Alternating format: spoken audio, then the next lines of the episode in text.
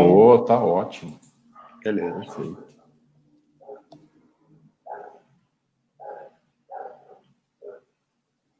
Vamos lá, aguardando a notificação.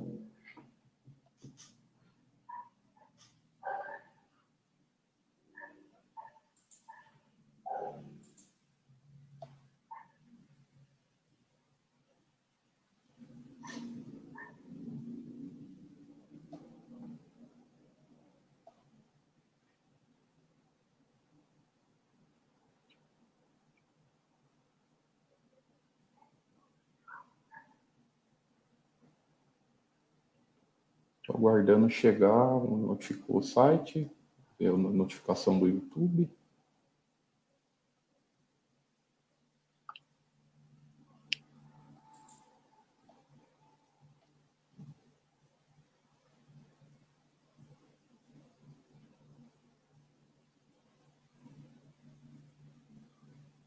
Maravilha. Olá, pessoal, boa noite a todos. Sejam todos bem-vindos aí a mais um chat da Baster.com.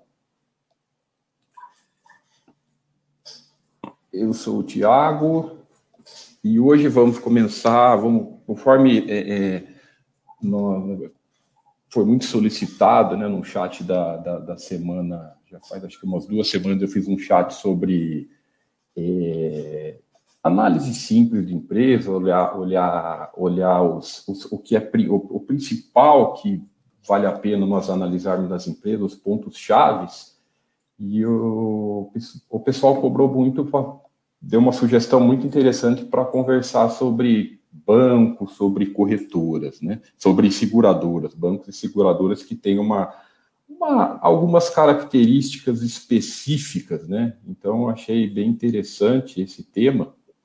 E para isso, né, convidei aqui, é, um, temos aqui hoje uma, um convidado especial, é o nosso Eduardo, que está sempre, tá sempre, quem já é da Baster.com já conhece o Eduardo, ele faz todas as, as análises é, de textos, a comentário dos vídeos da, das, da, das, da, de todas as, as, empresas viáveis e tudo mais. Então, acho que ele vai agregar muito para essa, essa, essa conversa, para esse bate-papo nosso. Eu convidei ele para estar com a gente. Boa noite, Eduardo. Obrigado pela sua presença no, no, no nosso Boa chat noite. de hoje. Seja bem-vindo. Boa noite, Thiago. Boa noite, pessoal da Basta.com. Estou fazendo mais chat aqui do que o pessoal que faz chat essa semana. Participei já com, até com o Fernando e com o Cenezeno, mas é sempre bom aqui trocar essa, essa experiência, a gente aprende muito. E a primeira vez aqui com, trocando figurinha com o Thiago.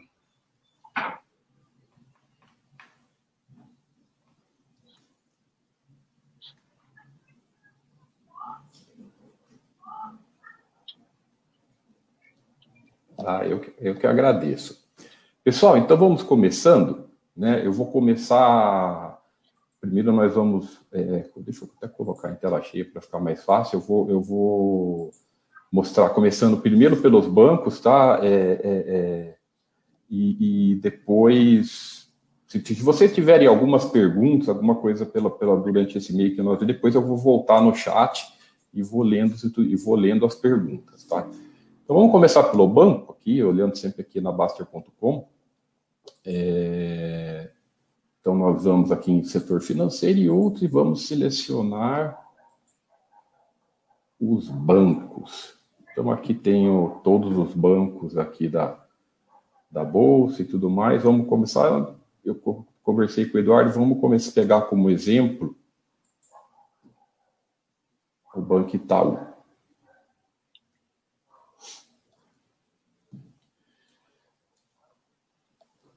Então, abriu aqui a página do Banco Itaú. Eu vou colocar quadro completo só para aparecer, né? A gente sempre, nós sempre usamos aqui nas nossas no nosso bate-papo o quadro simples, mas hoje eu vou usar o quadro completo para aparecer dois pontos, né? Então, vou começar pelo simples, depois eu mostro. Então, o quadro simples, nós, nós temos a, a aquilo que, que nós mostramos sempre, né, o, o crescimento da análise do, da, do, lucro junto com a receita e tudo mais. Né, temos aqui também o patrimônio do banco. É, e também tem dois pontos que, que consideramos importante para fazer a análise dos bancos, né, que é o PDD e também o, o o índice de Basileia. Só mostrando aqui a análise do Eduardo, inclusive, a análise do Eduardo, ele vai, vou passar para ele comentar também, que ele fala muito sobre o segmento. Se vocês virem aqui nos comentários né, sobre o segmento de bancos, ele fala com bem mais detalhes sobre o histórico, inclusive sobre esses dois pontos que nós vamos falar agora, que é o índice de Basileia, que é o índice do PDD. Então, Eduardo, se quiser comentar, começar pelo PDD, que é o, ponto principal que tem no, no, nos, nos, também nos quadros, falar um pouco por que da importância que nós devemos é, é ter sobre, sobre o PDD nas análises dos bancos, o que significa isso e tudo mais. Sim, beleza. Então vamos começar pelo PDD. Uh, ah, o PDD ele é a provisão para devedores duvidosos, né? Então, o que, que acontece? A atividade principal de um banco, né, o core de um banco é, é emprestar. Né? O, o, banco ele ganha dinheiro pelo spread que ele faz, ele é o intermediário entre poupadores de dinheiro e tomadores de dinheiro. Então, o spread que ele tem entre essas duas pontas é, vai formar lá o, a, a receita de intermediação financeira, que é parte das receitas do, do banco e sempre foram a maior parte das receitas, né? Muito embora isso tenha diminuído com o tempo e o banco passou a ser múltiplo e diversificar com, com receitas de, outros, de outras vias, né? Só que aí, para o banco fazer esse empréstimo, ele tem que tomar muito cuidado com a carteira de crédito, para quem que ele vai emprestar o dinheiro. Porque se ele fizer um empréstimo mal, um mau empréstimo né, para pessoas que, que não são tão confiáveis em termos financeiros, que não têm solidez financeira, lá na frente isso vai trazer um resultado ruim para o banco, porque vai ter inadimplência e isso começa a afetar o resultado. Então, o que, que o banco faz para se prevenir é, contra isso? Né? Isso até é, é regulamentado. Né? Ele tem que fazer uma provisão para possíveis inadimplentes possíveis devedores que vão surgir ali na frente. Então, baseado no, na análise que eles fazem do, de, de toda a carteira de crédito, para todo mundo que eles emprestaram, seja pessoas físicas, sejam pessoas jurídicas, ele provisiona um, um valor. E só que, como o nome diz, é uma provisão, né, Tiago? Então, isso pode ser, inclusive, é, revertido depois de um tempo, e o que é revertido ele acaba voltando para o lucro líquido no ano seguinte, né? Então, é, é, é, sempre importante a gente que analisa banco olhar o PDD. O PDD, é, o ideal, obviamente, é que ele não aumente muito, porque o PDD ele, ele diminui o lucro líquido diretamente, né? Então, quanto maior o PDD, menor o lucro líquido da empresa. E, então, por isso que é, que é importante, né? É, banco, basicamente, é, ele vive de confiança, né? Então, se o banco passa a não ser confiável do ponto de vista do, do seu controle de risco, do seu controle de crédito, ele vai acabar não sendo, não atraindo mais tantos clientes e, por consequência, não sendo rentável, né? Além do que uma, um, um PDD, uma carteira de crédito ruim vai aumentar o PDD, vai aumentar a inadimplência e vai afetar diretamente o resultado da empresa. Você está mutada, Thiago. Não estou te ouvindo. Você comentou, você comentou de um ponto principal, eu acho que, que nós devemos falar de bancos, né? Que é a confiança, né? É, é, o que o que mantém, o que tudo as pessoas colocam, depositam o seu dinheiro no banco, é, é, essa é a grande solidez de qualquer banco, a confiança, né? O que mantém um banco é a confiança.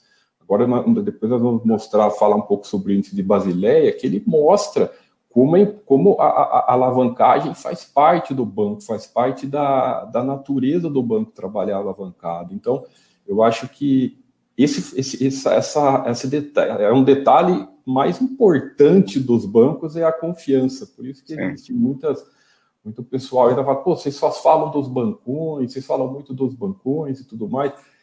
É, mas é, é, é um dos pontos principais, além da governança, né, do, do, porque você pega esses bancos históricos, nós estamos aqui, por exemplo, do, do, essa curva de lucros do Itaú, que você tem 25 anos aqui, você vê o histórico de crescimento excepcional, né? E, e, e é, é, essa confiança que, que, que, as pessoas têm. Então, é, e, e, falando so, especificamente sobre PDD, Eduardo, tivemos muito, muito questionamento referente ao aumento desse PDD, desse, principalmente desse ano, o que é o que é uma coisa muito comum em períodos de crises sistêmicas, né, como nós estamos vivendo ainda. O pessoal está falando que já está passando, não se sabe onde está, mas assim, isso não interessa. O período, ano que nós estamos vivendo, todas as instituições mostraram essa, tiveram esse aumento do PDD por uma característica de, de crises sistêmicas, né? Menos, menos, o Santander, né? Que foi uma coisa que, que gerou crítica, inclusive. Uhum. Do mercado foi uma exceção, né? Se for, for ver, foi a exceção da, da do. Exceção, do... exatamente.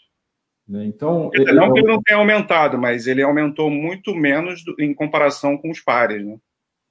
Perfeito. Então foi uma coisa. É, é, é eu acho que o, o, o sócio tem que compreender essa situação, não tem nada comprometido, eu não vejo nada demais, eu, vejo, eu acho uma coisa muito comum, muito, muito sólida ainda, né?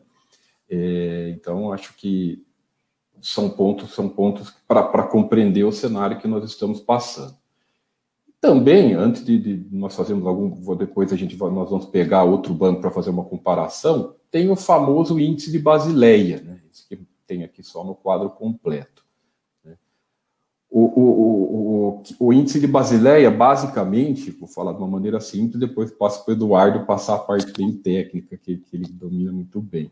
É, é, muito simples entender o que é índice de Basileia. Né? Hoje, tá aqui, Itaú está em 13%. Para cada um real que o banco tem emprestado, entre aspas, ele tem 13 centavos de capital próprio. Né? Então, ele mostra a, a alavancagem do banco, dos bancos. Né? Muitas pessoas ficam é, assustadas com isso, que não conhecem. Pô, então quer dizer que é, é, é, é o banco não tem tudo o dinheiro? Não, e é uma realidade dos bancos. E a alavancagem dos bancos brasileiros em específicas é, ela é bem mais segura do que no exterior. Né? O Eduardo até comenta aqui na, na no, no relatório dele, com bastante com muita propriedade aqui, que se eu não me, eh, se não me engano é 9, 10% a, a recomendação, né, Eduardo, da, da, que tem no, no aqui, 9,25, né? É o limite regulatório pelo ano. Então, você vê que os bancos brasileiros têm essa, essa, essa índice de Basileia, a maioria dos bancos brasileiros tem essa, essa, esse índice de Basileia bem, bem tranquilo, que é aqui mostra a importância do que o Eduardo comentou sobre a, a confiança, a importância da confiança nos bancos, né, Eduardo? É, o detalhe é que esse índice não era, ele era menor, né, o que era requerido, né? Basileia, Basileia 1 e 2 eram menores. Aí quando teve aquela quebradeira lá do subprime em 2008, isso tá aqui era 8, né? Que, que eles resolveram aumentar um pouco mais, né? Exato. Então, basicamente, o índice de Basileia, hum, quando você vê um histórico do banco, tem, não tem uma variação tão grande, né, Eduardo? A gente não vê a, os bancos brasileiros, eles têm essa, essa lógico. Estou falando da, das, dos bancos sólidos, né? Eles têm essa característica de, de trabalhar de uma maneira um pouco mais segura do que os pares, principalmente nos pares no exterior, né? Então, assim, pessoal, esses são índices, são, são, são características diferentes que você vê nos bancos que você não vê na, na, na, nas outras empresas, né? Que você não vê é, é, é em, outras companhias de, de maneira é, são características exclusivas dos bancos, né? Que, que eu gosto de colocar como também para olhar os índices de Basileia, o índice de Basileia e o PDD como sendo exclusiva e principalmente dos bancos, porque eu acho que vale a pena, vale a pena o investidor, o sócio de longo investidor, né? Eu gosto sempre de usar a palavra sócio, sócio de longo prazo acompanhar e entender principalmente como funciona. Está aqui o histórico nos quadros da Baster, né, o histórico tanto do índice de Basileia quanto do, do PDD. Né, aqui você vê do Banco Itaú, acho que está bem, bem, bem equilibrado, histórico equilibrado, e índice de Basileia da mesma, da mesma maneira. Né. Mais alguma coisa que você queria colocar do Itaú específico, Eduardo? É isso, a gente já passa para o outro. Pro... Você falou uma coisa importante aí sobre a necessidade da alavancagem dos bancos. Isso é tão importante porque se, se não houvesse essa alavancagem, um país não cresceria. Exato. É, é, o banco que vai é, fazer com que a economia gire, ele que vai emprestar para as grandes empresas, para as infraestruturas serem desenvolvidas, né? E essa intermediação que ele faz com todo o arcabouço que ele tem e a capacidade dele gerar essa confiança, que permite com que o dinheiro possa ser é, girado aí e investido para o crescimento de todas as atividades do país. Então, Sim. parece estranho, né? Assim, ah, eu só preciso ter 13% de todo de tudo que eu empresto no meu ativo para garantir a solidez, mas é isso aí. O banco trabalha com dinheiro de terceiro mesmo, que está sempre girando ali. E, ele, e, é esse dinheiro que, ele, que faz com que ele consiga ser rentável, né? Exato. É, o pessoal olha como, muitas vezes como, como é, é, problema, mas é uma característica que não é problema. Você sabendo gerir, a mesma coisa uma empresa uma empresa comum, uma empresa que não é banco, saber crescer com dívidas, saber fazer um endividamento equilibrado, um endividamento controlado. Essa, essa é a grande diferença. Quando uma empresa toma um endividamento é, e cresce com isso, tá ótimo, e até o, ponto positivo da, da, da, da, gestão. Então, é tudo muito está ligado à gestão, né, Eduardo? Da mesma forma dos bancos, né? Quando o banco é bem gerido, trabalha bem, é, é, isso faz parte, faz parte da, da característica dele, né? E tem, e tem uma questão de contexto também, porque às vezes a gente pega umas métricas e quer colocar parâmetro, né? Até tanto é bom, até tanto é ruim. Isso não funciona geralmente, né? É, isso depende muito do contexto. Você pode ver, até ver aí nesse quadro de Basileia do Itaú, que já, já chegou a 18, 19, hoje está uhum. em 13. Isso depende do momento, né? É, muita gente fala assim, ah, quanto maior, melhor, porque significa que o banco é mais seguro, é mais solvente. Depende Não, muito, né? Depende muito. Por que, que o Itaú consegue ter a Basileia menor? Né? Porque ele é um banco mais sólido, mais forte, mais confiável, que tem mais operação, mais ativo e ele e sendo tendo a Basileia menor, ele consegue ser mais rentável, porque ele consegue emprestar mais.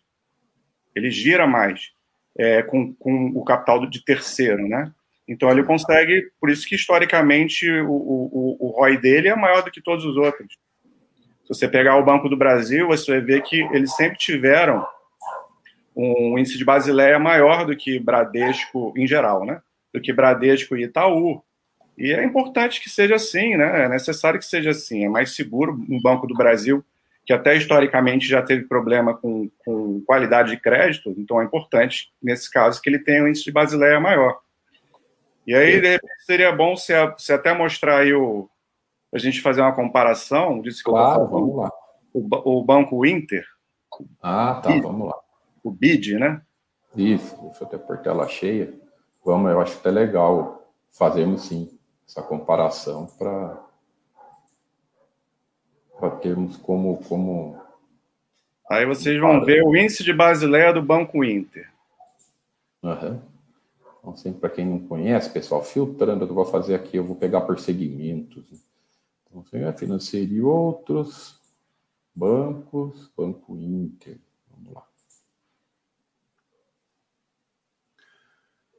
Então, vamos colocar o quadro completo. Então, o Basileia do Inter está aí hoje em quase 27. 30%, 27%, né? Bem alto. Aí, aí, você pensa assim, pô, então é bem melhor o Banco Inter, né? Mais seguro, porque ele tem 27, né? Mais solvente. Uhum.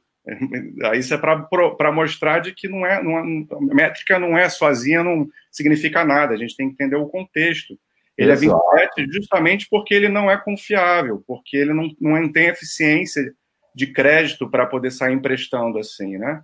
É, é. Se ele fizer isso, se ele botar o baseado dele lá para baixo, a chance dele ter um problema sério e quebrar é enorme.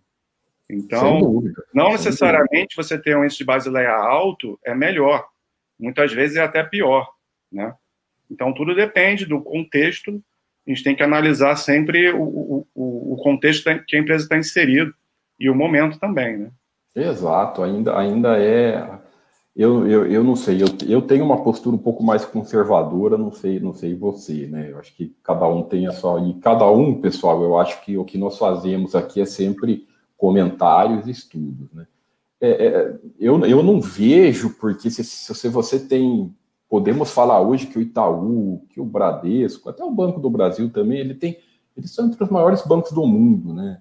Aí não tem por que você ser sócio, você se arriscar em bancos menores ainda, é, é, sendo que você tem três, duas, três, até quatro, vai poder ter colocar o Santander com grandes potências né, de, de, do sistema financeiro. Né, não pode entrar nessa de tentar, ah, mas o que nós vemos muito nesse pessoal que, que, que, nessa histeria de bancos digitais e tudo mais é essa coisa de achar que ah, o futuro vai ser isso, então vou é, achar que vai tentar adivinhar o futuro alguma coisa. E mais uma vez, essas grandes instituições se quando se tiver as tipos de as mudanças que tiverem no segmento, eu particularmente eu acho que eles já vão estar prontos. Esses caras estão pensando lá na frente, coisa que nós nem imaginamos ainda, né? É, é uma forma que eu vejo que eu vejo é a, a, a gestão. Se o, o, no, o fez uma, uma conversa com o RI do Itaú, aí você vê eu acho muito legal quem não assistiu, os assinantes que não assistiram, assiste lá, você vê o pessoal, eles comentaram sobre isso, sobre todas essas novas mudanças. Então, então o pessoal já está lá na frente. Eles, se tiver mudança, eu acredito que é uma forma de. A certeza não existe nada, mas você estando, estando sendo sócio dessas, desse, desse, dessas grandes potências, você tem uma, eu acho que você tem uma confiança maior, uma segurança maior, né, Eduardo? Você Sem dúvida. uma outra visão. Não, é, eu concordo totalmente com você. Como a, gente, como a gente falou no início, o principal ativo do banco é confiança. Exatamente. Então, exatamente. isso aí, eu vou te, eu te digo mais, isso aí é o principal fator que me faz pensar, é, quando o pessoal fala que as fintechs vão, vão engolir os bancões, a primeira coisa que eu venho na minha cabeça é isso.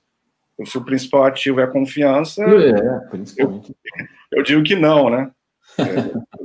É, é óbvio que, que pode acontecer, mas assim, não acho que é o mais provável, não. E os bancões hoje, todos eles têm fintechs dentro, dentro desenvolvendo ah, fintechs claro, dentro deles. Claro, claro. Isso aí é uma, é uma cara. Eu acho que eles vão estar. Tá, é muito mais a, a, a, tendência é que eles já estejam preparados muito mais do que alguns menores, muito mais do que do que outros bancos que estão começando. A confiança e a, e o desenvolvimento, principalmente o desenvolvimento tecnológico, a segurança que essas grandes instituições passam, é, é, é, é fora do comum, né?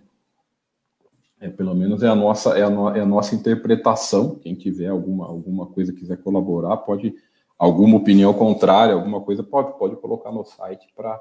No momento que a gente tem que esses bancos é, menores, novos, aí, eles não são rentáveis, né? Exato. Eles não têm, não têm retorno sobre patrimônio bom, não tem margem financeira boa. É, só tem aquela coisa de crescimento de, de, de, clientes, né? Mas é muito fácil você crescer cliente quando você está começando, né? É, e a forma, né, a política deles de, de crescimento de cliente é, precisa ver se vai se vai ser uma coisa duradoura, não é uma política. Se, se, se, é um bom cliente, né? Exatamente. Eu não sei se essa política deles vai ser confiável para o futuro, se vai ser uma coisa sólida. Aqui no, no, no, seu, no seu relatório que você coloca do segmento, você vê como os números mostram, como o Itaú e o Bradesco, eles, eles mesmo, né, é, mesmo o Banco do Brasil, que você colocou a, a, Caixa Econômica também, a Caixa que não tem ações, mas você, você pegou os dados, você vê como eles estão bem superiores em, em, em, relação então, até ao Banco do Brasil e ao Santander, que são os que têm ações também, né? Eu é acho um pouco que atualizado tá esse comentário aí, mas está valendo. Ah, mas, mas eu acho que não está fugindo muito, né, Eduardo? Não, não, tem poucas diferenças. Né? Pouca diferença, mas não acho que está fugindo muito, não, porque tem três anos isso aqui. É, é, é, é, é os números têm mostrado, né? O, o, o, o que eu sempre falo do Banco do Brasil, o Banco do Brasil você tem que aceitar, né? É aquela, é aquela história. Né? Você tem que aceitar, é, é pessoal, não, não, gosto de dar opinião particular, eu acho que é pessoal de cada um. Você tem que aceitar que o, quem manda no governo, no, no banco, é o governo. Né? Não adianta você ficar sócio do Banco do Brasil e depois, ah, daqui um tempo, você vê lá alguma decisão política, alguma indicação, pô, mas não gostei. Não... Cara, é, se é bom ou se é ruim, não vem ao caso. O que vem ao caso é que ele é uma, o governo é majoritário do banco, é o mesmo caso de uma Petrobras da vida.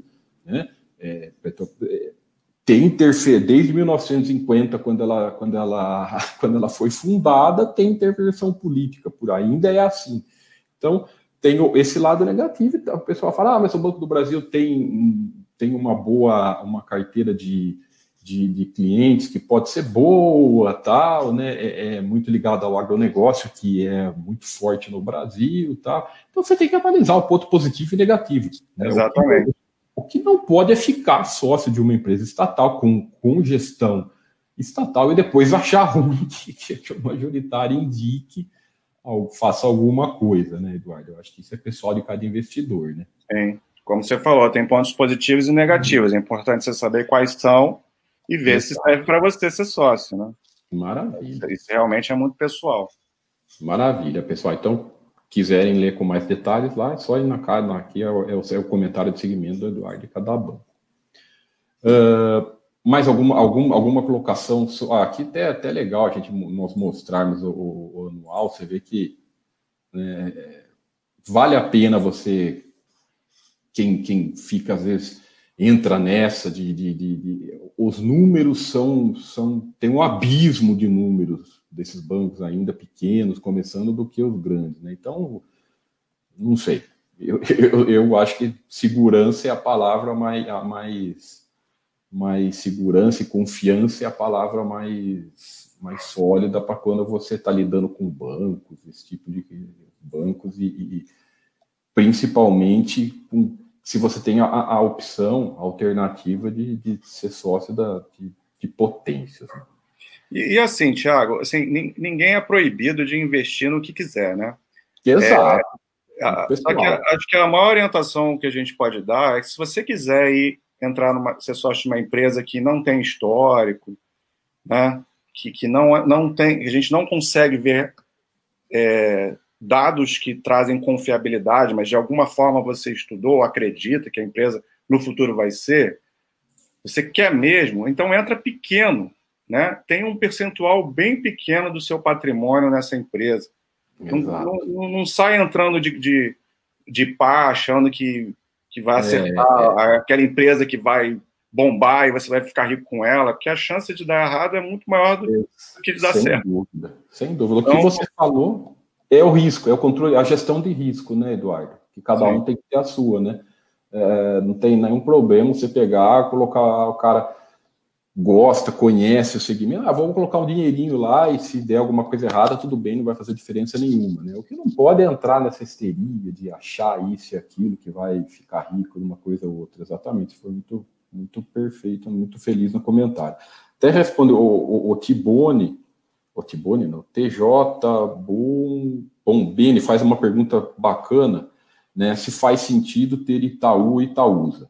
Né, eu, vou, eu, vou, eu vou dar o meu ponto de vista e eu, eu é bom que eu nem sei o ponto de vista do, do Eduardo nessa, nessa, nessa questão, e eu vou dar o meu, vamos ver se e vocês chegam às conclusões. Eu, particularmente, é, eu acho assim, se você gosta do Itaú, fique, fique sócio do Itaú.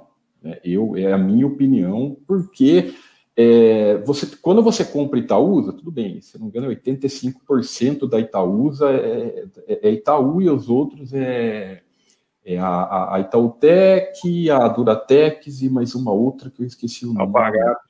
Isso, Alpargatas e mais uma outra. Aqui. E a N, N, NS. É... Exato, perfeito. É uma, é uma de, de, de, informática, se não me engano, né? Não, a, a Itautec ela já não tem a mais. Itautec, isso.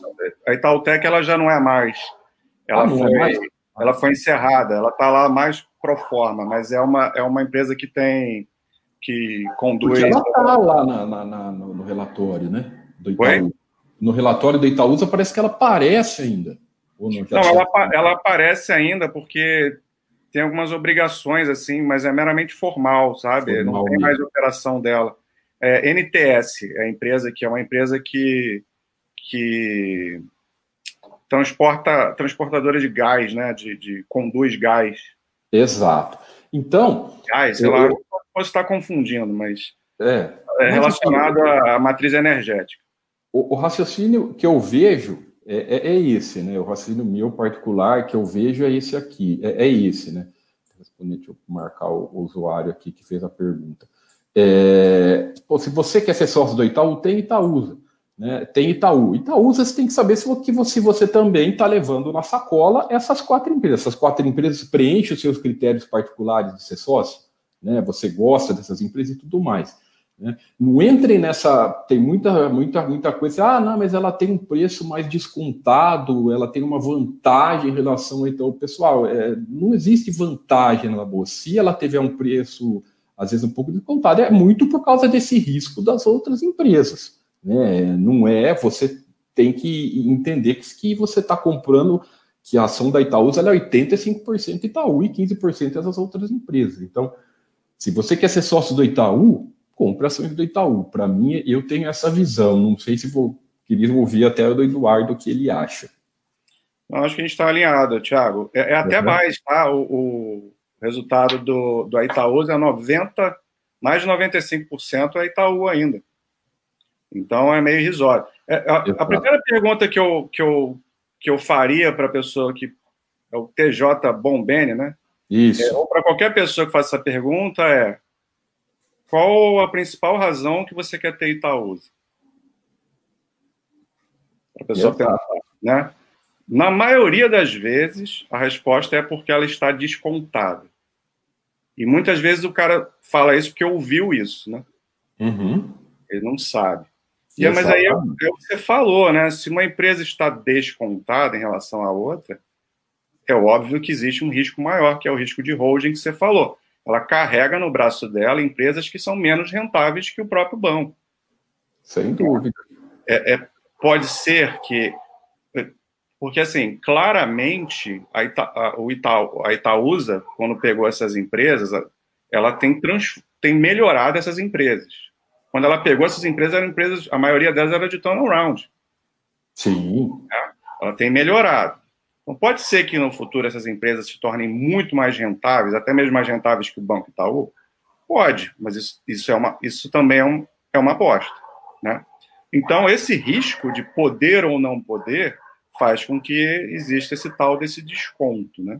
Uhum. Então, você pode. E outra coisa, que eu acho que é o principal, que é uma coisa que eu vejo muito, que eu faço é, um pouco das análises das carteiras das pessoas, e o principal problema na, nas carteiras do pessoal da comunidade não é a escolha das ações, é o controle de risco, mais uma vez. Sem dúvida. Então, é, tem muita carteira que, que a pessoa tem as duas, só que ela tem as duas na mesma quantidade do que. Vamos supor, uma carteira homogênea. O cara tem 10 empresas, né? E ele tem lá o,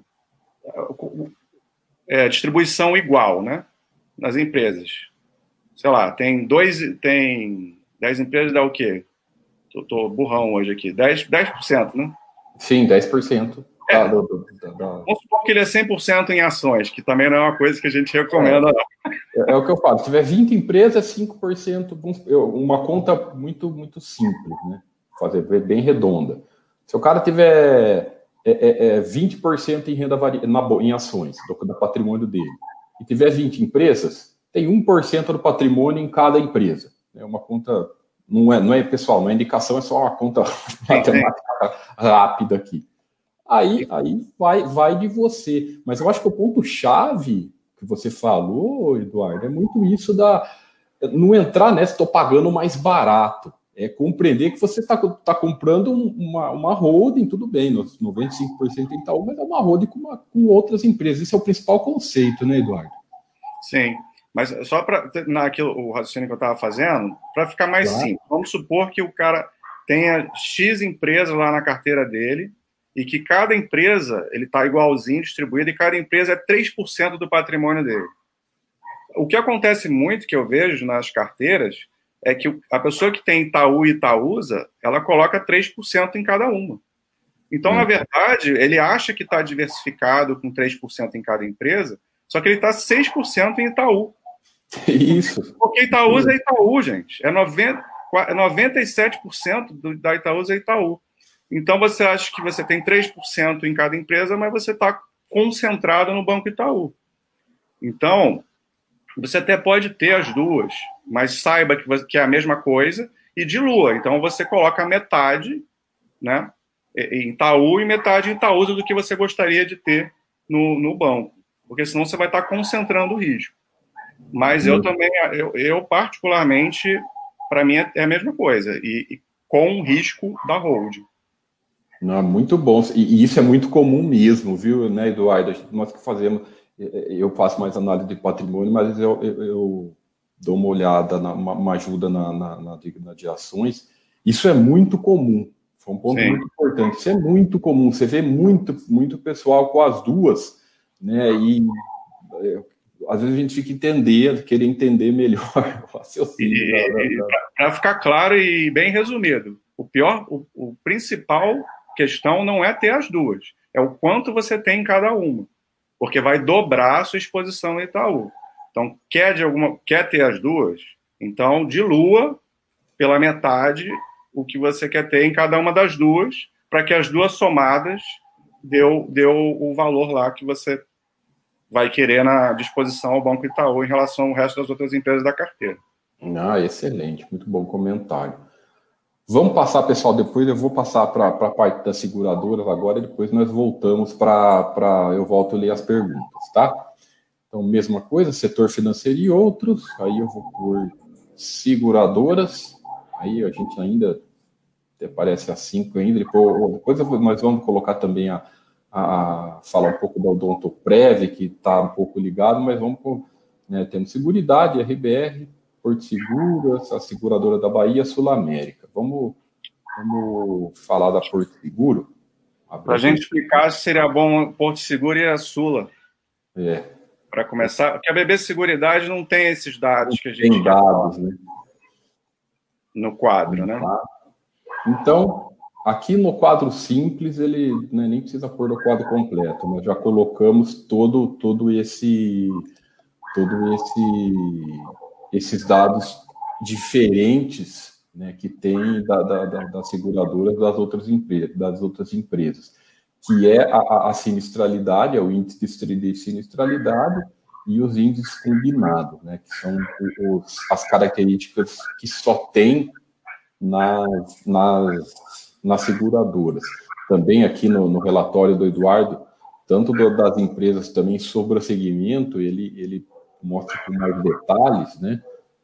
Coisas do setor é, e tudo mais. Aqui, isso aqui é um bacana, você vê a, a diferença do canal bancário com, a, com, a, com, a, com a, os demais canais.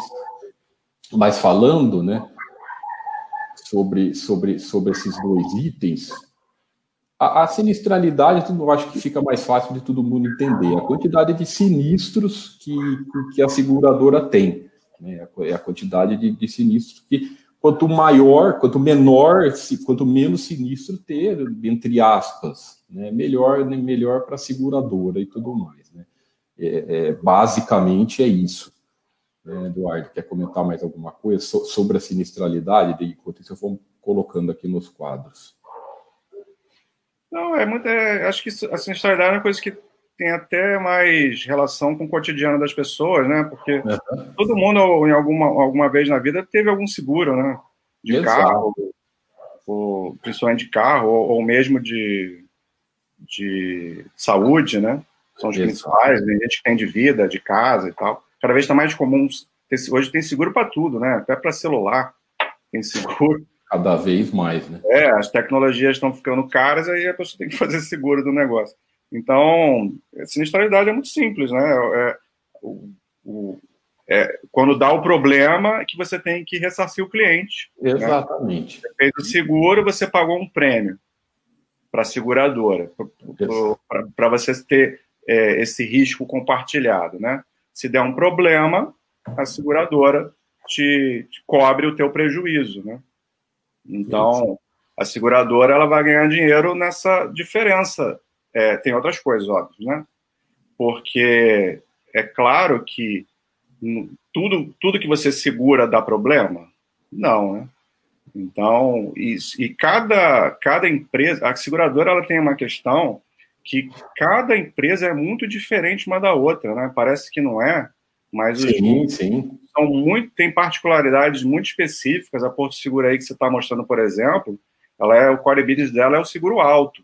Sim, tá até aqui. Ela tá até, eles estão, eles estão é, é, é, reduzindo devagar isso, mas ainda tá, tá ainda é bem alto, né? Ainda é um... ficando em outros produtos, isso é bom, né? Porque dilui o risco de, de concentração tá num tipo de receita os altos deles ainda, ainda são. É, você vê que vem, vem baixando, né? Está aqui claramente, eles vêm numa, numa estratégia de.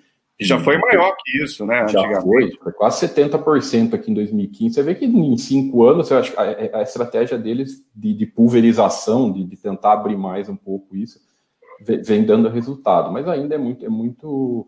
Eu acho assim, né, né? O pessoal fica, ah, é muito, é muito ligado a carro, é muito ligado a carro, só que tem demanda, né? Você vê que é uma coisa que tem uma demanda alta, é. ainda carro no Brasil. E lá, ela faz isso, a gestão dela sobre isso, é, ela faz como ninguém, né? Exatamente, o serviço, a qualidade do serviço, né? Do, do, do produto que eles têm. Tanto que você pega aí, se você pegar a tabela de sinistralidade dela, uhum. é, tem, eles até mostram com frequência nos, nos, nos releases, nas apresentações, eles fazem comparativo com o mercado. Uhum. Ano após ano, sem exceção, a sinistralidade do, da Porto é menor do que o mercado, do setor de alto, né? Que eles fazem. É, isso, é, isso é um ponto legal. Eu acho que, eu acho que isso é qualidade do. Está muito ligado à qualidade do cliente, né? É, porque eles, é, é, eles sabem para quem eles, eles querem segurar, eles fazem a precificação correta, né? Isso, isso no, no na... Isso aí tem que ser avaliado. Se você vê que o, o teu cliente ele tem um risco maior de provocar um sinistro, você vai cobrar mais, bem mais caro. Então, para fazer para compensar um possível problema ali, né? E muitas vezes eles, eles até expulsam esse esse, esse cliente, cliente, eles acham ruim, né? É, mas para eles é melhor isso. É, Isso foi o, o, o, o, esqueci o nome do rapaz do RI, que foi, foi muito legal o RI da, da a live, como que ele chamado, o RI que está aqui comigo e fez. Ele falou exatamente isso que você, que você disse. Eles têm o produto deles é um pouco acima, acima, acima da, da, do mercado, porém a sinistralidade deles é menor, né? Então eles cobram um pouco mais, a sinistralidade deles é menor, nessa, nesse, nessa conta acaba sendo pro, produtivo para o resultado para a empresa acaba sendo um pouco melhor, né? E, pô, e, e, é o que eu falo, eu, que eu acho que uma coisa que aqui que eu tô, até passei, né, que eu acho que vale a pena destacar é o histórico. Né? Quando você tem uma empresa desse porte, que você tem um histórico longo, aqui você está aqui, resultado desde 1997, eu acho que dá uma, uma, uma entre aspas, né, uma tranquilidade maior. Você tem um histórico excepcional da seguradora, você tem um histórico de, de, de, de, de gestão muito boa, né? É, se você pegar o histórico da a Itaú Seguros, a, a Itaú Seguros, a Porto Seguro deve ter uns cinco anos, mais ou menos, que, que, que ela fez a fusão com, com o grupo Itaú, né? Então, é, é o Itaú que, que está por trás, mas eles ainda ele está por trás, mas é, são são gestão e administração diferente. Vende quem o que vende dentro do banco Itaú, né, é uma coisa, o que vende na, nas Porto Seguro é outra coisa. Então, mas querendo ou não, é a gestão do Itaú, é uma gestão de competência por trás, né? Tiago, você pode só voltar naquele gráfico, tem uma coisa muito interessante aí. Aqui nesse lucro cotação? Isso, isso. Além é, disso que você falou, né, que você vê essa, essa curva de gráficos que vai subindo, é, eu acho que o melhor aprendizado que tem aí, sabe o que, que é? São essas quedas aí. É, sem dúvida. Você vê ali, ó, de 2006 até 2008, né? É, foi um período. Teve um período de queda acentuada. E aí. Pensa, o setor é, financeiro, fácil, principalmente. É fácil olhar isso hoje no espelho, né? Mas pensa você naquele momento, posicionado na empresa, você aguenta isso aí? Exato. Não, aí, você e, sai dela ali em 2007, que é o fundo. insight aqui, deixa eu ver se é Olha o que, que você perdeu até hoje. Aqui, até o, insight dela mostra até isso, né? Aqui, 2008. Foi é, é, em 2008 que a queda foi muito acentuada. Brusca, né? Então, eu acho que o que te mantém tranquilo nessa hora, isso aí eu acho que é, é padrão em qualquer empresa. O que mantém, te mantém tranquilo nessas, nesses períodos de, de, de, de crise e tudo mais é a solidez da empresa. É do que você é sócio. Nessa hora de crise, né? Então você pega aí, vamos agora, agora, agora, vamos voltar agora em, em, em abril, março, abril desse ano já que nós falamos de banco, o que, que o, o, o, o acionista é, pega a cabeça do acionista do Itaú e do Bradesco no período lá de, de que teve a, o pânico geral e pega um acionista de um banco Inter ou algum outro banco. Essa hora a solidez te dá tranquilidade. Do que você é sócio te dá uma tranquilidade maior. Né? Então você sabe que você é sócio de uma, de uma empresa muito bem gerida, de uma, de uma que tem uma solidez muito mais tranquila. Então, isso mantém o acionista, isso te mantém, essa é a visão do sócio. Então, sem dúvida alguma, e isso faz parte, né, Eduardo? Então, aqui nesse site aqui, nós colocamos apenas as mais acentuadas, né? E não é o pessoal ah, não, mas foi a crise de 2008 que foi é, é mais aguda no sistema financeiro. Foi nada, tá aqui, ó, em 2012, 42%, em 2016, 46%. A queda faz parte da renda variável, né? Se você e o Brasil, tá... não sei se as pessoas lembram, mas o Brasil sofreu pouco financeiramente com a, com a crise de 2008, comparado Isso. com o resto do mundo. Sem dúvida, foi muito mais foi sistêmica, mas foi mais aguda lá fora do que aqui, né? Sim. Então, eu acho que nessa hora que a governança do que você é sócio é, é faz a total diferença para você aguentar tudo esse tipo de coisa. Né? Boa colocação. E falando e, também. E obviamente você está, mais uma vez, né? Você está diversificado, né? Ah, sem dúvida. Essa hora, quando você tem, tá bem, quando você está diversificado, você está você, você mais.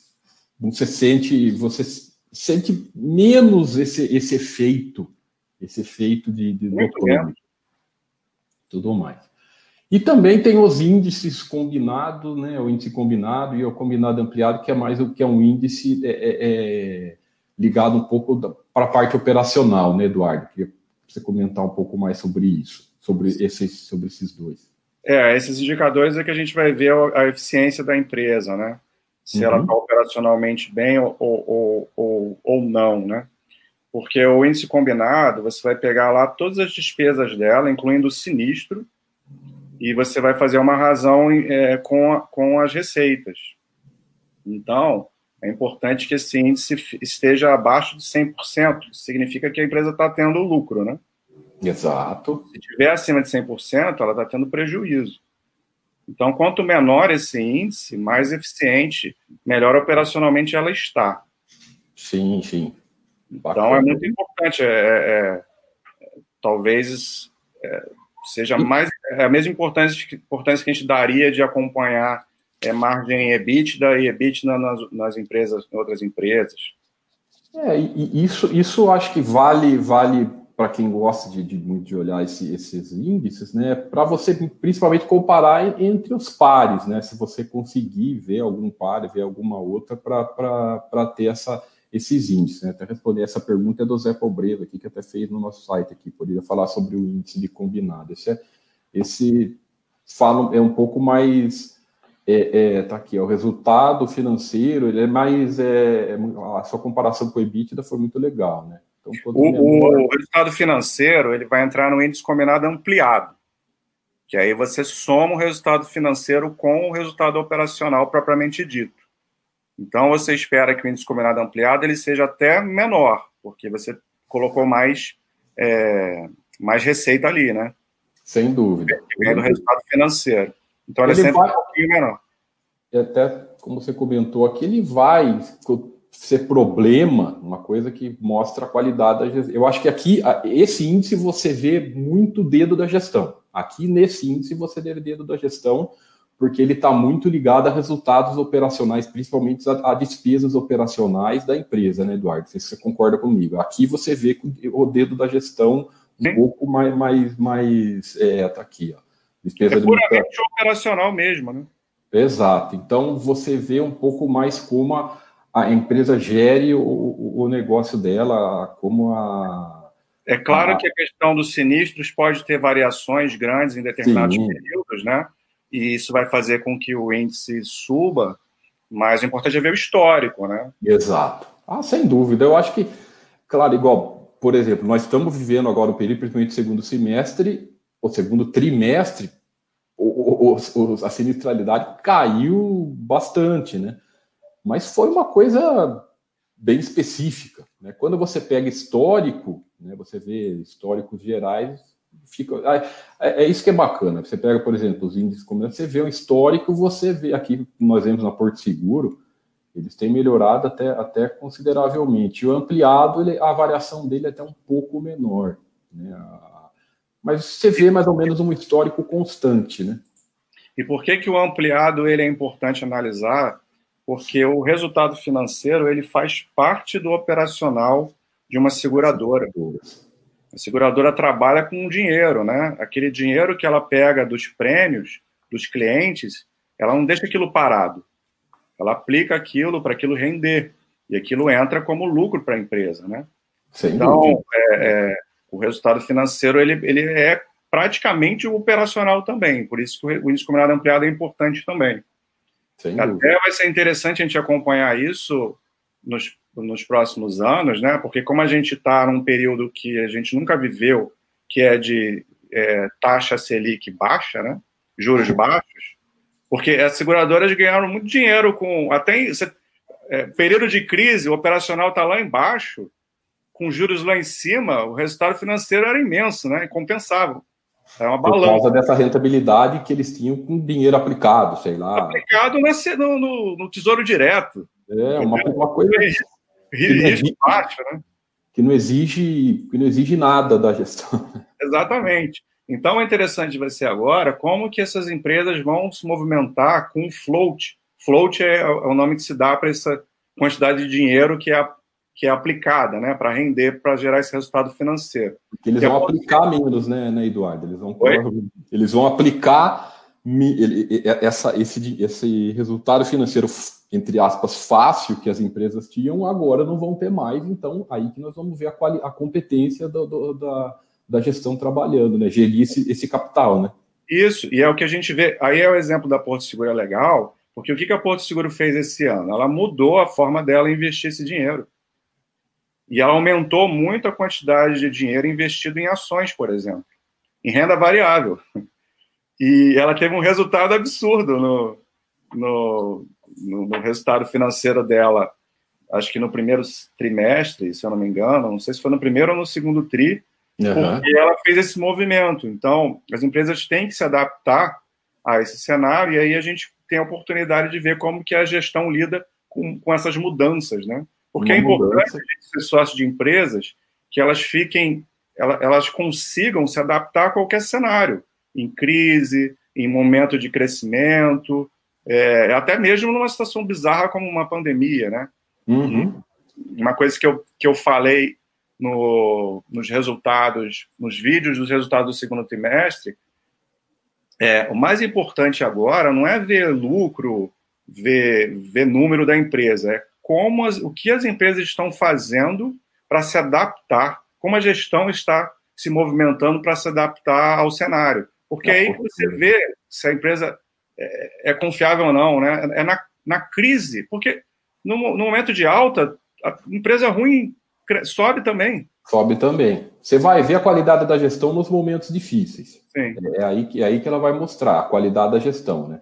E, e, e, e tem uma frase que eu acho que eu, que, que, que eu acho que é o Miro que fala também, ele fala, a, a, a muitas das empresas é, é, se, se, se, se complicam na bonança, né? Não é só se complicam porque às vezes não sabe lidar com a, com a situação ou tem planejamento errado. E, e o que você falou é, é, mais uma vez, no histórico da empresa você tem uma segurança maior, porque pô, se você tem aqui 25 anos de números e a gestão mostra, e, e você vê a empresa crescer, pô, já passou aqui crise de, de não sei o que, crise, só olhando aqui, ah, 2000 teve a crise da Nasdaq, aí troca, entrou, quantos governos teve nesse período, governo disso, governo daquilo, nunca entrar no mérito se é bom ou ruim, só, o, o, o mérito que nós devemos entrar é o quê? Que a empresa sabe trabalhar, né, gere muito bem o negócio dela, em, difer em diferentes cenários, em diferentes é, é, é, ciclos, né, Eduardo? É isso que a histórico mostra para a gente.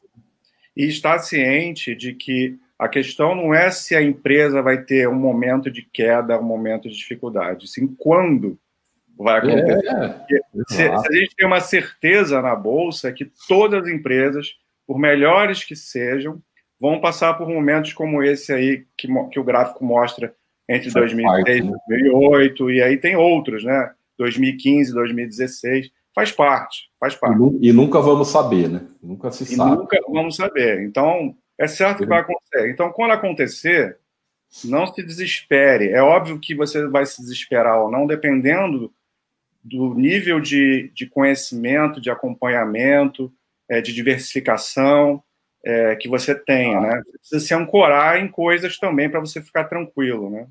E com o tempo, com experiência na bolsa, você vai também é, passando na pele essas situações, você vai aprendendo isso e ficando um pouco mais é, tranquilo e, e, e, menos sujeito a fazer essas besteiras. Você quer, você quer dar uma olhada em mais alguma outra, Eduardo, para fazer alguma comparação? Você falou da Odontoprev, que você queria também dar uma olhada. O...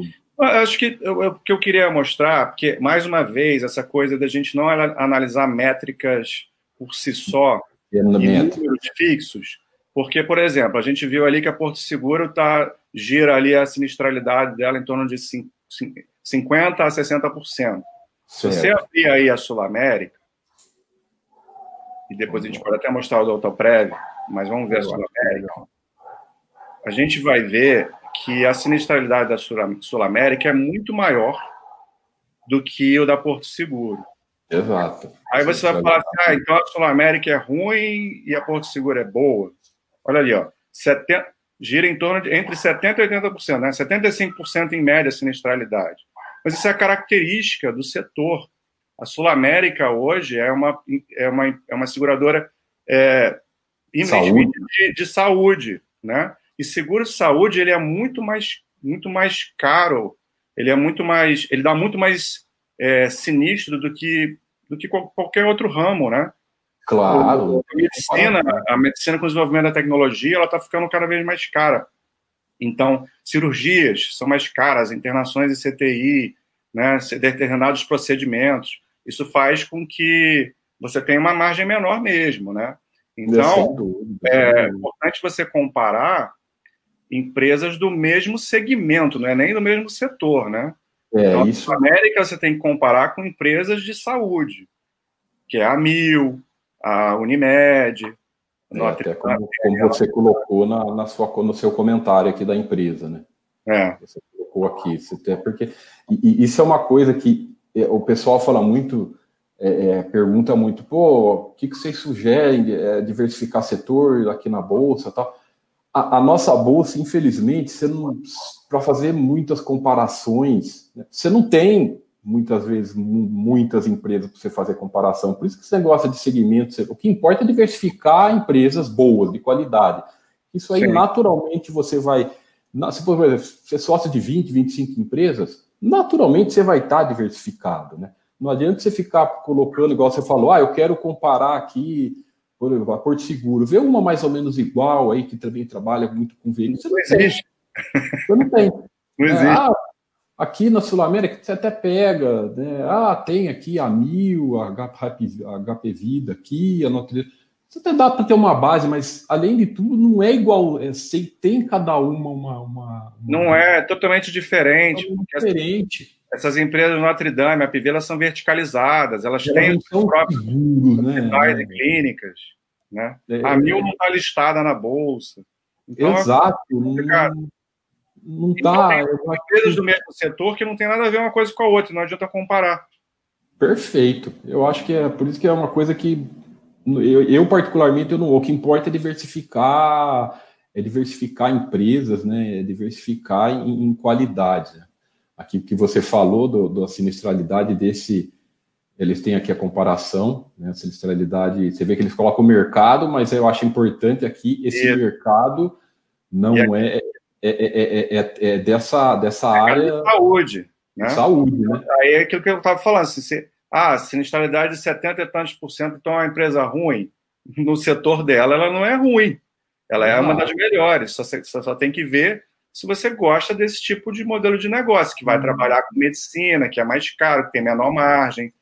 Né? A Sul América ela não é uma empresa diversificada, ela até já foi mais, ela tinha segmento alto também, que ela vendeu uhum no final do ano passado ou início desse ano, se eu não me engano. E aí ela focou mais no, no segmento é, saúde. Sem dúvida. Isso é... tem contras também, tá, Tiago? Às vezes a gente pensa assim, é melhor estar diversificado ou, ou, não? Tem prós e contras. Prós Porque e você, contras, né? Você não está diversificado também gera um foco e uma eficiência melhor. Todo o teu time está dedicado para aquilo ali, né? Então, às vezes, aquilo que a empresa faz bem é, é saúde. Ela... Então, tem prós não e contras. Tem, não tem prós e contras. Eu acho assim, exatamente. Além de você analisar as empresas disso de maneira, você tem que se analisar, né? Tem, tem gente que tem cara que vai lá, ah, eu não, eu não gosto de, sei lá, eu não gosto de setor de saúde, eu passo longe. Outro cara fala assim, ah, eu prefiro, eu gosto de setor de saúde, eu vejo, eu vejo coisa positiva. Outro cara, eu, eu não gosto de coisa ligada ah, eu, é muito pessoal, né, né, né, Eduardo? Cada um tem a sua, a sua escolha e o que, que vai diferenciar é a qualidade da empresa, a qualidade da gestão, como ela trabalha dentro daquele segmento, como ela trabalha. Eu acho que isso é importante, né? E o que e a principal característica do sinistro. Ah, eu vou comparar o sinistro de saúde, por isso que essa, essa questão de, de, de analisar índices geralmente o pessoal faz tudo errado, faz um rolo imenso. Né? Porque... E quer ver um outro exemplo, Tiago? A uhum. Odontoprev, né? Uhum. A Odontoprev, sinistralidade, se você for entrar aí, você vai ver que ela é abaixo de 50%. Certo. É, uma, é uma coisa surreal, né? Uhum. É, quanto de margem que ela tem da operação dela. Aí, mais uma vez, né? É, ah, então a Odontoprev é a melhor empresa de seguro que existe. Primeiro que ela nem é tanto seguradora, né? Mas ela Outra opera odontológicos. Só que é, tudo é pró e contra. Ela sim é muito eficiente, ela tem uma margem grande porque a sinistralidade. Sinistro de odontologia é pequeno, né? Você tem são procedimentos pequenos. Você não, tem você não tem as coisas são, não são tão caras, né? Fica lá só o cara fazendo a consultinha e pagando o plano. É, só que é, qual que é o contra, a contraparte disso, né? Como falei, prós e contras. É um setor que está que tá muito mais sensível ao nível é, de, da economia, porque é, se, se você perde o seu emprego, se, as, se tem um momento de crise no país, as empresas estão demitindo, você vai cortar o quê? O plano de saúde ou odontológico? Exato. Você, aí você às vezes tem o plano, a maioria dos, dos planos odontológicos o cara tem porque ele, a empresa dá para ele, né? Então, Sim. o cara é. a empresa, ele automaticamente saiu do plano. Exatamente. Então, é, é, você vê, a própria, nós estamos falando aqui de, de sinistralidade, né? É, é, é muito, por exemplo, sinistralidade de veículos. Eu, eu nem lembro a última vez que eu fiz, acho que já tem anos, anos antes que eu, que, que eu aciono um seguro de carro, nem lembro quando foi. Né? Tem gente que tem seguro e nunca acionou. Agora, sinistralidade de, de saúde, é se muita gente aciona várias, algumas vezes no ano, é outra coisa, é outra por mais que seja todo sinistro, é, é, não dá para comparar uma coisa com a outra. Não. Você falou até da área de saúde, olha que interessante, né? A sinistralidade do segmento odontológico é, é, é diferente do, do segmento da. Totalmente diferente. Como um todo. E, e né? ver que lá na Odontoprev, é, até entre os segmentos é muito diferente, né? Olha só que interessante. Do individual para o corporativo. É, o corporativo 50% e você vê o individual 35%, né? Só que é. também tem prós e contras, né, nos dois. Não significa que o corporativo é ruim e o individual é bom. Né? Sim, cada, sim. cada, um vai ter, vai dar para ela. O, o, bom da Odontoprev é justamente essa diversificação em segmento aí de cliente. É, eu acho isso, né? Não tem, nós não estamos falando nada de pró e contra, né, Eduardo? É, é diferenças, né? Características diferentes e compreender que para não ter essa, esse lance de, de olhar assim, alguns indicadores, tem que tomar cuidado para não se embananar e não fazer é. análise equivocada. Né? Essa é a principal coisa. Né? É, é, é, compreender que é diferente, compreender que uma coisa não tem nada a ver com a outra, né? É, é, e, e, não, e não tomar conclusões. O Walter fala com muita propriedade aquilo lá na grande maioria das pessoas fica olhando muito marcador, indicador e faz conclusão que não tem nada a ver. Essa é a principal coisa. Né? É. Mas aqui, por exemplo, na Odontoprev, que tem muito é, é uma gestão do Bradesco, né? Você vê que o Bradesco que está por trás, mesmo sendo sendo empresas distintas, né? Tem a gestão do Bradesco também mas esses pontos que é, eu achei bem bacana, essa, essas diferenças que você colocou. Deixa eu ver alguma dúvida do pessoal. Ah, o Arve aqui fala. Ah, que colocou um dinheirinho aqui no, um dinheiro aqui no Banco Inter, agora é torcer. Agora é você, é exatamente é. isso, né? É, isso, Arve, eu acho assim, você colocou valores aí, a gente nem comenta. Eu acho assim, aí entra na gestão de risco, né? Eu não gosto, eu particularmente não gosto dessas coisas de aposta, tal, tudo mais. Eu acho que por mais que você é, é, é seja uma empresa que você que tá é, que você, ah, não, eu tenho perspectiva futura nela, nunca tome como aposta. Sempre faça uma análise da empresa, sempre olhe, né? Veja não aquela coisa de, ah, vou botar o dinheiro e nem sei o que, que é. Pô, isso aí 99% das vezes você vai perder.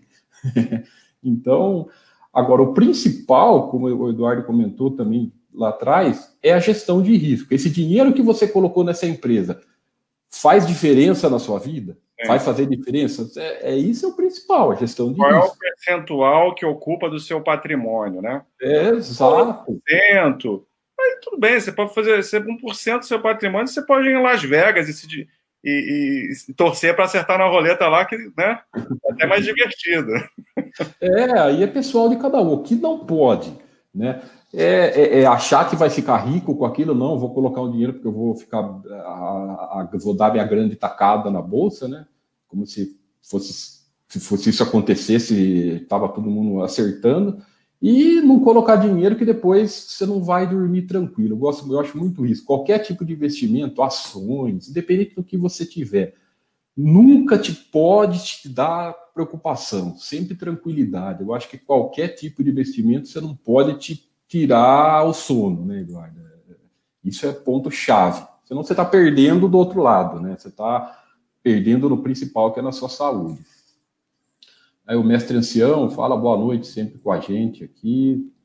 F. Santos, o mestre ancião comenta o problema de ter Itaúsa é que para o dinheiro chegar até você, ele tem que sair do Itaú, passa pela Itaúsa, então é, é, é, é uma hold. Né? Você tem que entender que o Itaúsa é uma hold. Então, se você gosta do Itaú, custo, quer ser... Oi? A hold tem custo também, né? Exato. Se você quer, quer ser sócio do Banco Itaú, compra ações do Banco Itaú. A, a, a grande. Se você. A pessoa que é ciente disso, ah, eu sou ciente, eu, eu quero, eu olhei as outras empresas, eu, eu, eu acho que, que, que eu aceito isso numa boa, tudo bem. Aí, pessoal, o problema é que a, a grande maioria não é, é uma forma de comprar Itaú mais barato. Não, não tem nada a ver com isso. Isso é uma grande baboseira, né? Se fosse. Se, e outra coisa, pessoal, é, no mercado não, não, não tem espertão. Não tem o esperto, a, a, se fosse melhor, se fosse uma forma de comprar Itaú mais barato, tava todo mundo comprando Itaúsa. Né? Não e, tem isso. E outra, Thiago, você ah. pega o histórico, né? Vamos supor, Itaúsa é mais barato, né? Então a Itaúsa está aqui embaixo, Itaú aqui. Passa 10 anos, as duas subiram. Continua a mesma relação, né? É, não tem isso, sabe? A partir do... ah, o YouTube é mais caro, só que ela também subiu e continua. As, as duas sobem praticamente iguais, né? Sem sombra então, de dúvidas. Para o acionista de longo prazo, que vai colocando ali aos pouquinhos, isso não importa. Não importa nada. A questão é aceitar. O, o Itaú é mais barato hoje e vai estar mais barato daqui a 10 anos. Sem dúvida. Boa noite, Helenita. Boa noite, Friburgo. José, vale... Ô, José, a gente nós não fazemos indicações do que você do que você fazer, mas eu acho assim, eu acho sete ações muito pouco. Eu acho pouco, igual você falou, eu não falo de FIIs, não, não, eu, não gosto Três FIIs é mais pouco ainda. Mais pouco ainda, né? É, é, é principalmente para você que está começando, cara, você tem que pensar aí uh, em 20, aí, sabe, ações, né? Falando de empresa. Isso aí só e, funcionaria se o seu, se o seu percentual, uh, se renda variável ocupar um percentual muito pequeno do seu patrimônio total. Muito pequenininho. Tipo, mesmo 10%, assim, 15%, mais que isso vai começar a ficar perigoso.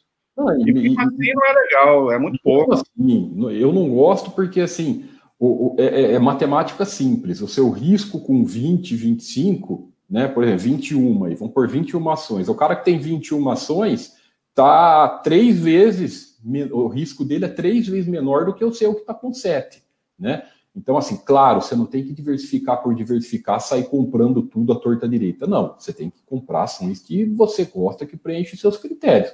Mas, assim, na bolsa nossa, pô, é, não tem, sem grandes dificuldades, você acha é, é, uma quantidade muito maior que isso. Né? Então, é, é, é dá para aumentar. Vai, vai aumentando aos pouquinhos, né?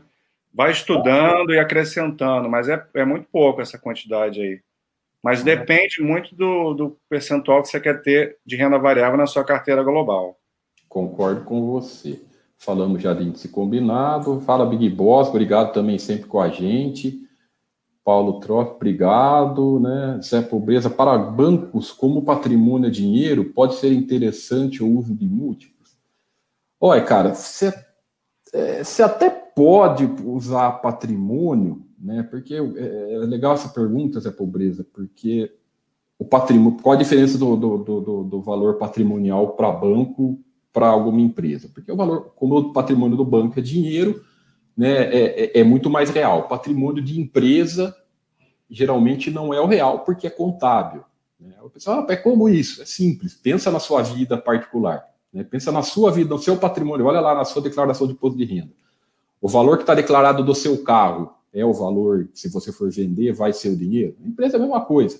Né? Então, o valor das máquinas dela segue lá regras contábeis, o valor que ela está no patrimônio pode ser maior ou menor. Né? Geralmente, então, é um parâmetro que não serve para nada. Como para banco é dinheiro, você pode até utilizar, mas ó, eu, particularmente, não olho nada desses eu, eu gosto de fazer essa análise do balanço e disso que a gente está fazendo da empresa. Né? O que, que você acha, Eduardo? ponto de vista? Eu não gosto de nada que tenha preço no, na fórmula. Uhum. Múltiplos, acho que praticamente todos têm preço, né? Todos então, têm. Todos. Então, não, pra, eu não uso, eu não gosto. Eu a única coisa que eu uso em banco que eu, que, que eu acho que não serve para nada em outras é o ROI. Uhum. Justamente porque, por isso que ele, porque, pelo que ele falou, né? Porque o patrimônio é, é dinheiro, né? É dinheiro. Então, sim, então é, mais, é, mais, puro ali, né? Você não tem distorção de ter um patrimônio é, muito alto ou muito baixo do que, do que vale a empresa, né? O patrimônio, é, patrimônio do banco é o, é o valor da empresa. Então, o ROI faz sentido você olhar em banco. Para banco, né? Para empresa, para outras empresas vai ser o mesmo raciocínio, porque é um, é um patrimônio. É, é, é puramente contábil, sabe? E contábil não é real. Ah, geralmente é menor, mas pode ser que seja. Então é uma coisa, sei lá, uma coisa no, no escuro. Você não sabe muito o que está o que tá ali. Mas você, tem empresa que trabalha com um monte de imobilizado. Ah, isso. Tem, tem empresa que quase não tem ativo é, imobilizado, aí eu é, tenho um patrimônio pequeno, mas tem um valor muito grande em outras coisas, então distorce. Não faz sentido nenhum, né? Eu também acho, principalmente quando envolve preço. Né? Eu gosto muito de falar, tudo que envolve preço, ah, então eu, eu, é muito mais fácil você analisar os balanços, os números e tudo mais. Ah, e finalizando o Wellington aqui, existe um percentual de qual nenhum ativo pode passar numa carteira diversificada? Eu acho, eu gosto de não. Eu acho que 2% sobre, sobre em cada ativo é, é, eu acho um número bacana. A a não ser que você tenha uma carteira, você seja um removido da vida aí, tem uma carteira grande de imóveis, sabe? Aí, aí, mas assim, como aqui nós 99,99% do nosso público não é removido, é, é, é eu acho que você esse número de, de 2% sobre o patrimônio total, acho que é um número bacana, né? O que você acha? Você concorda, Eduardo? Eu sou um pouquinho mais. É, eu tenho um perfil um pouco ligeiramente mais arriscado do que o, do que o site recomenda. Eu, eu costumo orientar até 3,5 em ah. ativos de renda variável. Uhum. Tá? Tá, é. Principalmente se o cara quiser ter muita renda variável, né? Porque é muito difícil você ter. Se você quer ter 50% ou mais em renda variável, para você ter 2% em cada uma, você tem que pôr muita empresa. É, e, e, e, às vezes, por muita empresa, pode perder a qualidade, cair um pouco a qualidade da carteira. Perfeito. E sendo esse, esse seu ponto de vista é, é excelente. O cara que quer ter um percentual maior em renda variável, eu acho que daí se torna ainda mais é, é eficiente você investir no exterior, você ter ações de empresas no exterior. É, é uma, é, é uma maneira que, que, que, que por exemplo, porque chega, chega um ponto aqui no Brasil que você não consegue achar tantas coisas de valor. Então, você quer ter um percentual maior? Comece a investir no exterior, porque lá a, a imensidão de, de, de, de excelentes empresas, você vai conseguir abrir o leque, né? E, e, como diversificação também é um ponto muito positivo, porque você, além de você estar tá diversificado em outra moeda, estar tá diversificado em dólar, você acha as maiores empresas do mundo lá, né? Então, o, o leque de diversificação é excepcional, né, Eduardo? É, sabe qual que é o pensamento que, que a gente tem que ter quando pensa nisso? É uhum. É assim, se tudo der errado com, a, com uma empresa que eu tenho, se ela virar pó, se ela falir, se o setor mudar completamente, acontecer uma catástrofe, né? É, até quanto do meu patrimônio eu posso perder que eu não vá arrancar, eu não tenho mais cabelo, mas eu não vou arrancar a minha barba, né? Assim, que eu, que eu vou dormir tranquilo, né? Cada um pode ter a sua métrica, né? Eu não gostaria é, de ter, métrica... eu botei essa métrica disso. Eu não gostaria é. de perder mais de 3,5% do meu patrimônio da noite para o dia, porque uma empresa deu problema, entendeu? E, e, assim, iniciante, eu acho que isso está um pouco ligado à experiência. Eu acho assim, independente da experiência, gestão de risco você tem que levar para a sua vida, né? Você pode ser eh, ter anos, décadas de experiência em renda variável, a gestão de risco tem que estar tá presente porque isso indifere da, da, da sua experiência. Mas o iniciante, ele tem, aí ele tem que ser mais conservador. Não adianta, ele tem que ser porque ele vai ter experiência, uma experiência maior, ele vai ter uma vivência maior, é, é, é, é, devagar, ele vai conhecendo o que é ser sócio das empresas, né? É, por exemplo, o caso recente aí, IRBR, Cielo, não vou entrar na, nos méritos fundamentalistas delas, vou entrar só nos méritos da queda, que foram empresas que tiveram CVC, que tiveram queda forte. Se você está diversificado, se você tem ali, no máximo 2%, você não vai ficar preocupado. Isso, porque, principalmente o caso da Cielo, que foi há dois, três anos atrás, quando tudo explodiu e só ela não. Se você está diversificado, você não ia estar tá nem aí. Por quê? Porque o seu patrimônio ia estar tá crescendo. Né? Então, quem, geralmente, quem está preocupado com alguma empresa, fica preocupado muito com alguma empresa específica, é porque está devendo nessa parte da diversificação. Né? Eu acho que isso é, é, importante, é importante ter essa ciência, né, Eduardo? Sim. Beleza, pessoal? Pô, só falando, antes de terminar, agradecer a todo mundo, né? É, é, é ó, estamos com quase 140 pessoas aqui ao vivo, junto com a gente, né? Hoje o Eduardo aqui, aqui conosco, é, convidei ele para participar, para se aproximar cada vez mais é, é, da, dos nossos chats, e ele que já faz toda, toda quem, quem não, quem acha que, que ele é novo aqui não é, ele tá, faz toda a, a as mostrar aqui os comentários, ó, o Eduardo aqui, ele faz o comentário da, das empresas, né, todas, de todas as viáveis, tanto dos segmentos, dos relatórios trimestrais aqui, ele pega as partes principais, quem gosta de ler release, eu acho que não precisa ler, só ler o comentário que ele faz aqui, ele pega os pontos principais e também faz os vídeos, né, o vídeo, o vídeo de, de, de anual de cada empresa, então, é, finalizar agradecendo muito, viu, Eduardo? E as portas vão estar sempre abertas. E para você, vamos fazendo mais chat, sim. Foi um prazer. Para eu. Aqui a gente aprende junto, né? Ah, sem dúvida, aprende junto. Eu acho que eu gosto, que eu falo sempre no nosso chat, né? Cada chat, eu, eu, eu os nossos, o público da Baster.com, é muito bacana, é muito é, é, é, agrega demais. Então, sempre perguntas boas, o nosso chat aqui sempre com perguntas é, é, que nos ajudam, então gerando cada vez mais valor e aprendendo um aprendizado constante para todos. Beleza, então, pessoal. Obrigado, Eduardo. Né? Até uma próxima oportunidade aí, nós vamos estar fazendo mais e obrigado a todo mundo que está nos ouvindo. Um forte abraço, pessoal. Abraço.